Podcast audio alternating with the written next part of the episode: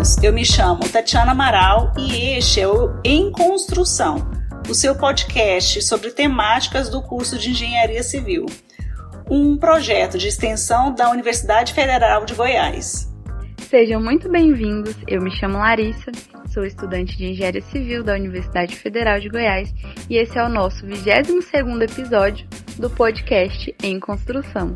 Conosco hoje está Marcos Sterzi. Ele é engenheiro civil, mestre em gestão da construção pelo Nori URGS, possui 20 anos de experiência em corporação, projeto, planejamento e execução de obras industriais, de petróleo e gás, de edificações, hospitais, prédios corporativos e residenciais e obras de arte, pela LD Consulting desenvolveu e assessorou a empresa alemã Keffer na implementação Lean para a construção de plataformas de prédio durante três anos. Atualmente está assessorando empresas em sua transformação Lean no Brasil e no Chile, onde trabalha em parceria com o Nore e URGS. A implementação Lean no grupo de empresas Socovesa, utilizando a metodologia Less Planner System integrada ao Location Based Management ele é professor da pós-graduação em Engenharia Civil e Arquitetura nas áreas de gerenciamento da construção,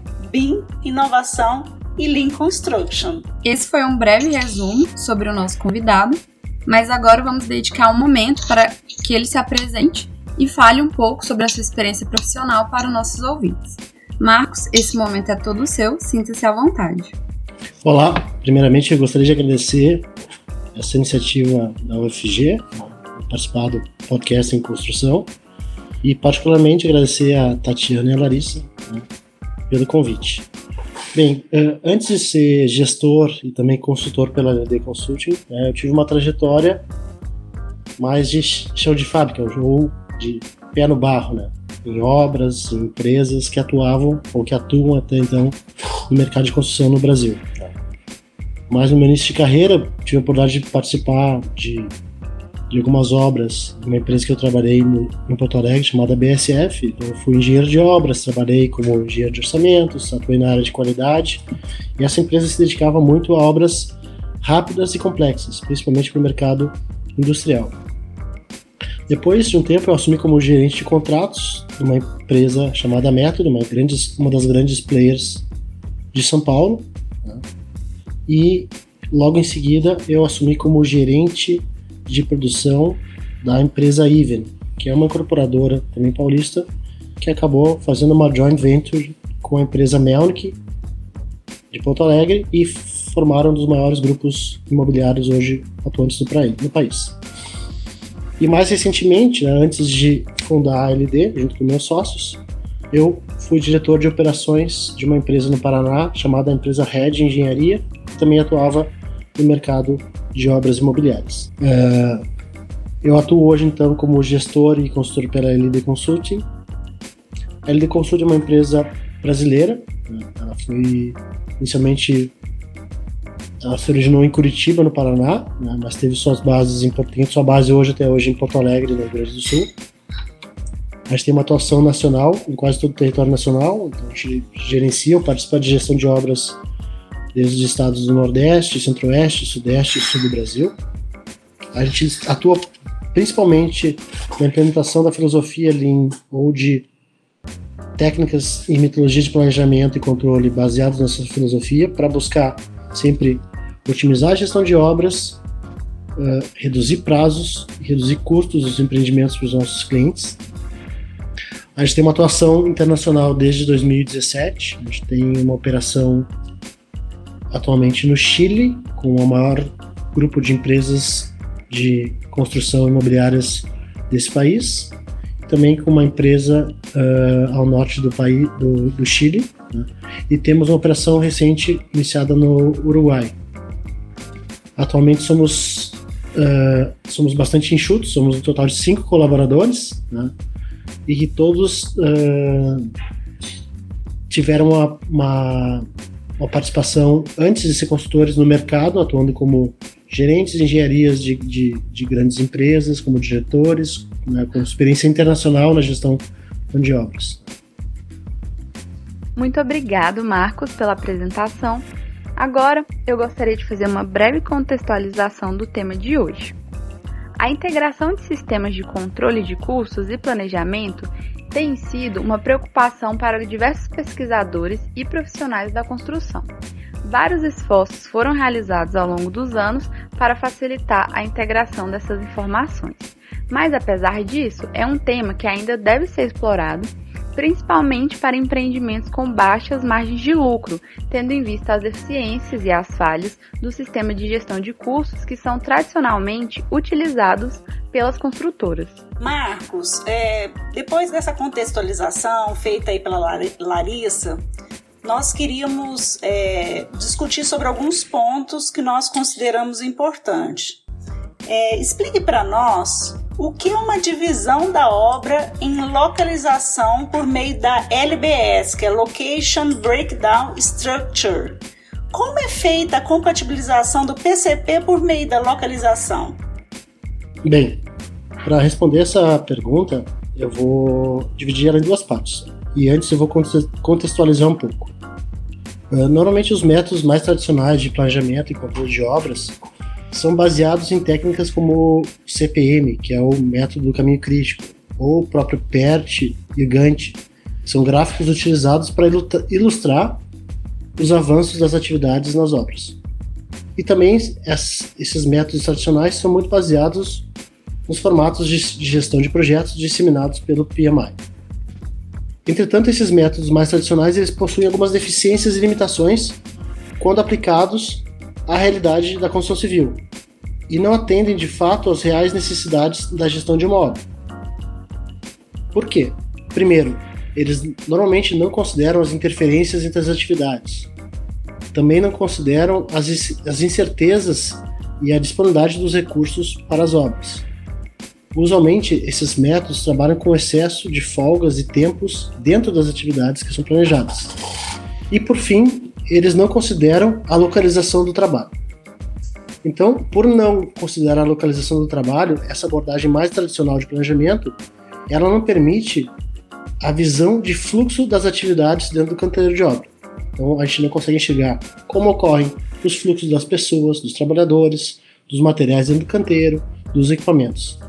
Ou seja, essa abordagem tradicional não permite empregar os princípios e conceitos da filosofia Lean, também conhecida como produção enxuta ou construção enxuta no nosso caso.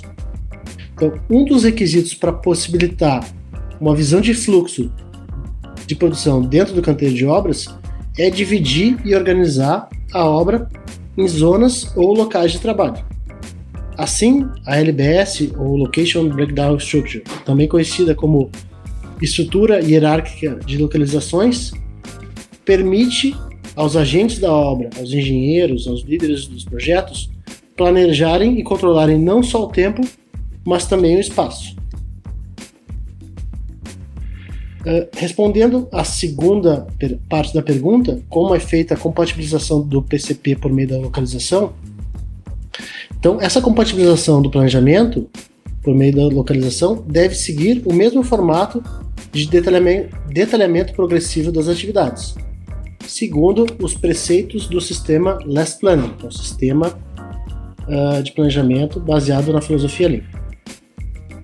Então, num planejamento baseado no Less Planner, a atividade, a atividade em si, ela é detalhada progressivamente, do nível de longo prazo, passando pelo nível tático, que seria o nível de médio prazo, e chegando ao nível operacional, que é o planejamento de curto prazo ou planejamento semanal. Então, vamos tomar um exemplo é, desse detalhamento progressivo da atividade. Então, tomamos como exemplo a estrutura de concreto. No longo prazo, a gente sim, simplesmente planeja como estrutura de concreto. No médio prazo, a gente já vai detalhar um pouco mais e planejar os elementos da estrutura, os pilares, as vigas, as, as lajes, as escadas. No curto prazo, o detalhe é ainda maior. Então a gente atribui, por exemplo, operações como a montagem das armaduras de pilares, a montagem dos fundos de viga, o posicionamento de escoras ou cimbramento para a sólida da laje, então, esse detalhe é progressivo de acordo com o nível de planejamento. E para estrutura de localização, também deve seguir esse mesmo preceito. O detalhe deve ser progressivo. Então, usando esse mesmo exemplo da estrutura de concreto, quando a gente planeja no longo prazo, a gente tem que pensar, por exemplo, em pavimentos. A gente planeja o pavimento, que é uma zona de trabalho. Quando a gente planeja no médio prazo, um detalhe um pouco maior, a gente vai dividir esse pavimento em zonas ou tramas ou trechos. Né? Esses trechos têm que estar, devem estar bem definidos. Então, o trecho A do pavimento vai do eixo X até a junta de dilatação da edificação, por exemplo. Já no curto prazo, o detalhe é ainda maior. Então a gente vai planejar com uma localização ainda mais detalhada. Por exemplo, o pilar número 37, a viga Y, a laje do trecho A. Então, essa estrutura de localização deve ser detalhada conforme o preceito do planejamento controle da obra. Eu vou dar passar algumas dicas para a gente pensar em como definir melhor essa estrutura de hierárquica de zonas de trabalho. Então, como, quando a gente vai definir essa estrutura de localizações, é importante pensar qual a tipologia e qual a compartimentação do empreendimento. Por exemplo, se é um empreendimento residencial vertical horizontal, ele já tem algumas seções ou zonas pré-definidas, como os pavimentos do edifício vertical, os lotes de casas no condomínio de casas. Quando a gente trabalha em obras uh, um pouco mais complexas, como obras industriais, a gente pode buscar módulos da estrutura da edificação, que já estão existentes de acordo com o projeto. Quando a gente trabalha com pontes, túneis estradas, a gente pode definir, buscar trechos também pré-definidos na área, na etapa de projeto. Então a gente tem que pensar em qual tipologia e como a gente pode compartimentar essas obras. Depois pensar quais as soluções construtivas que são utilizadas no empreendimento. Por exemplo, vão ter pré-fabricação, vamos ter modularização, existem juntas construtivas. Quais técnicas construtivas requerem continuidade ou interrupção de uma atividade, como por exemplo, panos ou elementos em fachadas. Depois pensar em qual é o grau de repetição que o empreendimento apresenta. Ele tem muita repetição de uma mesma unidade de trabalho ou pouca repetição. Quais tarefas podem ser utilizadas na mesma zona de trabalho? Então, quantas atividades podem ser executadas em paralelo em uma mesma zona de trabalho?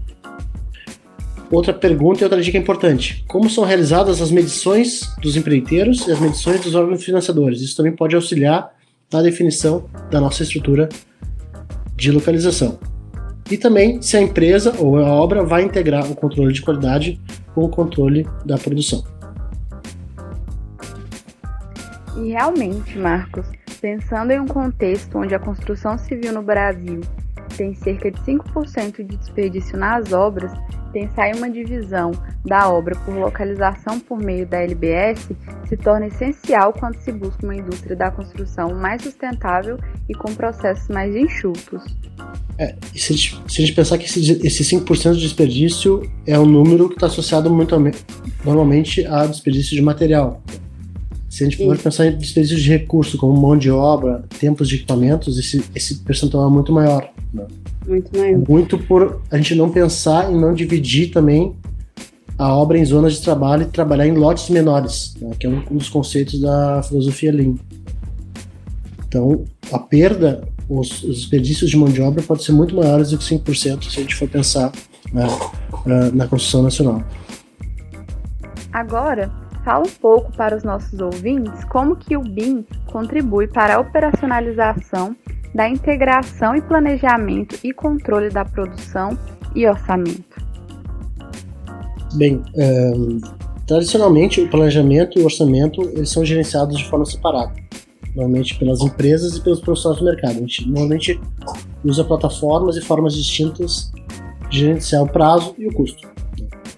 Então, esses elementos, tempo e recurso, eles acabam se conectando somente através de algumas ferramentas que as empresas ou os profissionais utilizam, que são os conhecidos cronograma, cronograma, cronogramas físico-financeiros ou fluxos de caixa, ou uh, planilhas de fluxo de caixa. Só que no, normalmente estas são ferramentas mais reativas na gestão de custos de uma obra, pois elas mostram somente uma fotografia do passado. Então elas não focam no processo de gestão e não permitem analisar os problemas reais de uma obra. Então, com a aplicação ou utilização da metodologia BIM, no momento que a gente consegue incorporar custos, prazos e recursos e recursos em uma mesma plataforma de trabalho e vincular esses elementos ao projeto ou aos projetos, aí sim a gente pode ter uma maior eficiência na integração do planejamento e do orçamento, porque a informação ela vai estar atualizada em tempo real. Então, qualquer alteração que eu fizer de escopo de projeto, do próprio projeto em si, ou nos meus prazos, ou no meu custo, provocará uma atualização integrada dos demais parâmetros. Então, se por exemplo eu mudar uma alvenaria que eu tenho prevista de uma tipologia para outra, mexer na quantidade ou na, na, especificação, eu altero o meu custo e altero o meu prazo. Se um elemento de um insumo uh, for mais caro, eu já, já altero o meu projeto e altero o meu orçamento. Então essa informação está integrada, eu tenho uma atualização em tempo real desses três parâmetros que são devidamente importantes para uma obra: tempo, o custo e o prazo. O te... Desculpa. O prazo, o custo e os recursos. Assim, o, o BIM pode contribuir desde a etapa de viabilidade do empreendimento, onde está desenvolvendo os anteprojetos, a gente pode então, ao desenvolver os anteprojetos, ter estudos de, estudos de viabilidades mais eficientes, né? estimativas de prazos mais eficientes, porque eu consigo integrar esses parâmetros, e também posso utilizar o BIM durante a etapa de execução para permitir um controle mais eficaz e integrado destes mesmos elementos, dos recursos do tempo e do espaço. O que acontece é que nem todos os softwares e aplicações BIM permitem essa integração. Bem, você falou muitas informações aí pra gente, hein? É, tem interferência de tipologias, técnicas construtivas, grau de repetição, quais tarefas podem ser utilizadas em zonas de trabalho, a questão da qualidade, enfim, eu tenho uma série de informações aí que envolvem tempo, recursos, prazos e outras características. É, na tua opinião, quais são os softwares mais utilizados para que podem né, facilitar essa operacionalização do planejamento e controle da produção? Bom, essa é uma pergunta difícil, mas vou tentar responder da seguinte forma. Recentemente, eh, a gente realizou um trabalho de investigação e utilização de mais de 10 softwares que estão disponíveis no mercado, eh, softwares de gestão, para um dos clientes da LD Consulta. Então, esse trabalho consistiu na definição de alguns requisitos mínimos pa para um software adequado de planejamento e controle que essa empresa necessitava. E esse software também deveria utilizar os modelos, né, os projetos integrados em BIM e poder integrar o orçamento das obras ao planejamento. O que acontece? Uh, acontece que existem alguns softwares de mercado né, que são bastante conhecidos, bastante utilizados, que a, até se autodenominam softwares chamado, chamados softwares 4 e 5D, mas utilizam técnicas e conceitos tradicionais de planejamento, como o próprio CPM, como o próprio Gantt, como o próprio gráfico de PERT. Então eles não utilizam de estruturas de localização, não, não usam a LBS para planejamento, nem para orçamento, nem para controle. Então esses softwares, por mais que sejam denominados 4 5D, eles não permitem abordagem de fluxo então eles não têm ferramentas como as linhas de balanço, como as flow lines, que são ferramentas mais adequadas para gestão baseada em localização. E que permitem essa visão de ritmos, de tempo de ciclo de atividades, também conhecida como Takt Time Planning. Ainda esses softwares, eles normalmente utilizam parâmetros para apropriar o custo de uma atividade. Por exemplo, eu não consigo carregar uma composição de um elemento concreto. Eu carrego um parâmetro de custo que é um número, por exemplo, R$ 2.200 por metro cúbico para a estrutura de concreto. Então, esses softwares não são tão eficientes para empreendimentos que requerem um controle mais rigoroso de custos diretos e indiretos. Então, eles não apresentam ferramentas proativas de controle de custos, né, como orçamento dinâmico, como custeio meta, como controle de saldos de pacotes. Existem outros softwares que se propõem a utilizar alguns conceitos da gestão baseada em localização. Alguns desses softwares são softwares brasileiros, né? Eles utilizam a técnica de linhas de balanço ou de flowline para planejamento e controle de obra. No entanto, eles pecam uh, ao não aplicar a metodologia de Last Planner, que seria o detalhamento progressivo ao longo da obra. Então eles trabalham somente com o nível de planejamento de longo prazo e não permitem esse detalhamento progressivo das atividades e também não permitem o detalhamento progressivo das localizações, que a gente falou na primeira pergunta. Então, ou seja, eles não têm um planejamento de médio prazo adequado e também não permitem designar tarefas para as equipes de trabalho e controlar né, no nível semanal, ou seja, no nível de curto prazo. Então, se eu pudesse destacar um software uh, uh, interessante, né, e não é tão utilizado, mas um software bastante interessante para gestão de empreendimentos e obras, seria o Vico Office. Uh, não é nenhuma propaganda, pois ele também tem as suas limitações, mas o Vico, dentre os softwares que eu já utilizei, é o que pode ser denominado como uma plataforma integradora que permite de fato a aplicação da metodologia 4 e 5D no BIM. Uh, primeiramente, ele é um dos poucos softwares, se não o único, que permite quebrar ou dividir a obra em localizações sem ter que voltar aos modelos originais em BIM. Então, eu posso, tem uma ferramenta de divisão em localizações, em zonas de trabalho. Então não preciso voltar a, ao, ao, modelo raiz e fazer essas alterações nos projetos.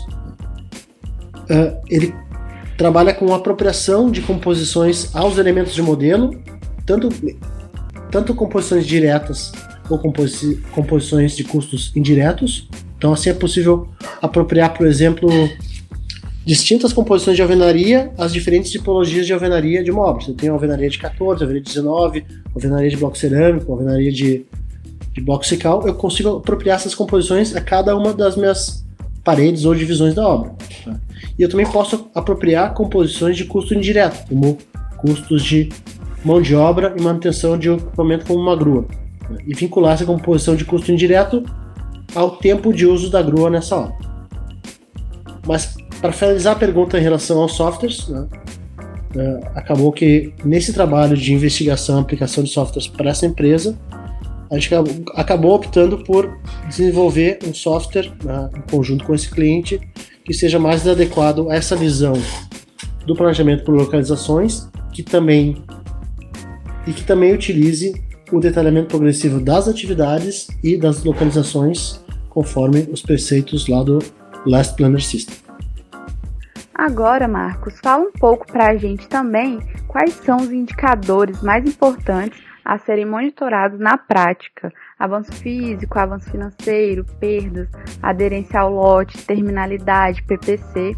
E também na prática, como esses indicadores são interpretados.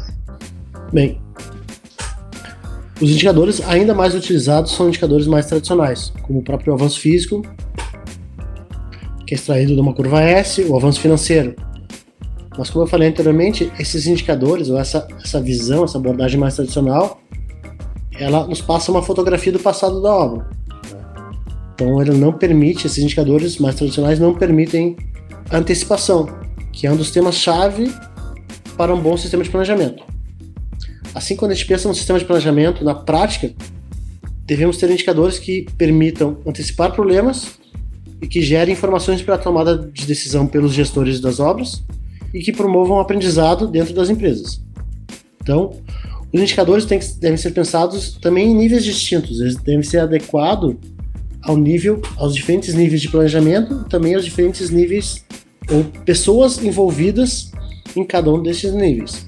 Por exemplo, se eu estou falando de curto prazo em uma obra, os indicadores mais relacionados ao curto prazo são os indicadores de PPC, né, a própria a evolução do PPC, a variabilidade do PPC, porque vai mostrar a variabilidade na minha obra, a frequência das causas de não cumprimento, a frequência dos problemas que eu tenho na minha obra, isso eu consigo uh, aprender com, meus, com meus problemas, uh, o número de perdas identificadas através de visitas estruturadas ou do Gamble Walk também são indicadores que estão relacionados mais ao nível de curto prazo e, as, e ao nível mais operacional das obras e das empresas. Então, eles são adequados, muito adequados para aprendizado e melhoria contínua dentro dos processos construtivos. Se a gente for falar de planejamento de médio prazo, o nível de médio prazo, usualmente se utilizam indicadores como o desvio de ritmo das atividades críticas, a aderência ao lote, que nos permite ver a aderência real da obra em relação ao meu planejamento de longo prazo, o controle de tempo de ciclo e a terminalidade das atividades. Ainda uh, dentro do nível de médio prazo, além do controle do tempo de ciclo e da terminalidade das atividades, a gente pode ter o volume de atividades em progresso e o índice de remoção de restrições. Normalmente, esses indicadores no nível de, de, de médio prazo estão diretamente relacionados à implementação de uma filosofia Lean, buscando conceitos como de produção puxada, como visão de fluxo, visão de ritmo das atividades e também estão relacionados mais a conceitos de qualidade e de autonomia. Esses indicadores normalmente não estão presentes nas empresas que têm uma gestão mais tradicional. No longo prazo, utilizamos indicadores mais estratégicos, que permitem a tomada de decisão no nível de direção. Aí a gente tem indicadores como projeção de termo de obra, projeção de gastos ou projeção de despesas, controle de saldos das atividades, avanço físico com terminalidade, que são indicadores mais estratégicos. E o ideal para colocar em prática esses indicadores e poder analisar e interpretar eles de uma, de uma melhor maneira é ter uh, dashboards ou painéis de controle que conectem essas informações para tomada de decisão mais eficaz. São muitos indicadores, né, Marcos? Nós temos assim diferentes níveis, né? E diferentes é, níveis de indicadores mesmo, estratégico, táticos, operacionais é, nós temos observado um amadurecimento, né, uma evolução das empresas com relação a este monitoramento, inclusive com dashboards né, sendo monitorados em tempo real, e isso é extremamente importante. Mas, por outro lado, eu vejo muitas empresas que têm muitos indicadores e não, não utilizam esses dados na tomada de decisão.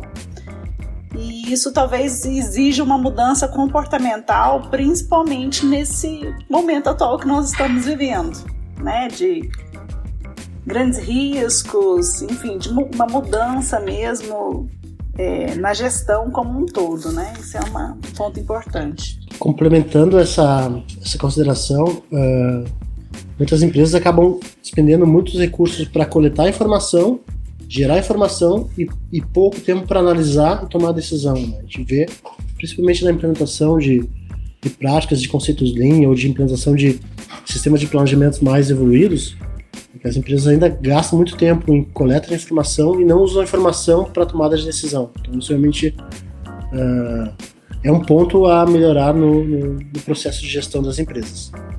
Sem dúvida. Às vezes as empresas têm muitos indicadores e se perdem nessas informações, né? Eu poderia, Marcos, passar a tarde toda nós conversando aqui e, e, e, dialogando sobre tantos pontos importantes, né? Mas a ideia é sempre a gente discutir pontualmente algumas questões e depois nós aprofundarmos posteriormente em novos episódios, né? Então, finalizando, né, eu gostaria que você nos desse alguns conselhos. Nós, os nossos estudantes né, da Escola de Engenharia Civil e Ambiental escutam o nosso podcast, assim como outros estudantes de outras engenharias, né, é, de outras universidades. É, quais são os quais conselhos você poderia dar a estes, estes estudantes que têm interesse em atuar na área de planejamento, controle de produção e gestão de custos? Bem, é, mais uma vez queria agradecer o convite, né? Estou, estou disponível a, a futuras conversas discussões sobre o assunto. São assuntos que realmente é, me empolgam, né? Não só por ser meu trabalho, mas por ser é, parte do meu dia a dia também. Eu, o conselho que eu daria, né? A gente vê, a gente vê uma transformação no ensino, né, no conteúdo do ensino ao longo dos últimos anos. A gente tem hoje em dia mais universidades uh, tendo mais disciplinas que envolvam planejamento, orçamento, controles, mudando um pouco a visão mais tradicional dessas, dessas metodologias, ensinando um pouco mais metodologias novas, como uh, aspectos relacionados à construção enxuta. Mas a minha, meu conselho é que os, os estudantes busquem conhecimentos complementares através de leituras, então leiam bastante, eu, como estudante, é, eu li bastante para aprender, para complementar o meu, meu, meu ensino. Participem de congressos, participem de visitas às empresas, visitem obras quando tiverem oportunidade, conversem com profissionais mais experientes, né? E fujam um pouco do conhecimento fácil e superficial que a gente é despejado todo dia na rede social. Então, é importante ir a fundo no conhecimento. Então, aproveite esse momento onde, onde você ainda é estudante para provar, para testar coisas novas. Aprenda com seus erros, aprenda com os erros dos outros, principalmente. Né? Dizem que as pessoas inteligentes aprendem com seus próprios erros e os sábios aprendem com os erros dos outros. Então, vão a fundo nos problemas que vocês encontram no dia a dia. Sejam questionadores, porque, na verdade, ninguém é dono da verdade. Então, esses seriam os meus conselhos para os estudantes. Marcos, mais uma vez, muito obrigada pela sua participação e contribuição aqui no Em Construção. E eu gostaria também de acrescentar que falar sobre planejamento e controle da produção, acredito que seja algo que deve ser discutido cotidianamente para que tenhamos de fato uma indústria da construção mais sustentável e mais inteligente. No mais, gostaria de agradecer aos nossos ouvintes que nos acompanharam até aqui. Nos sigam nas redes sociais, lacoste.fg e nos vemos nos próximos episódios. Muito obrigado a todos e se cuidem e, se possível, também fiquem em casa. Lacoste, construindo oportunidades.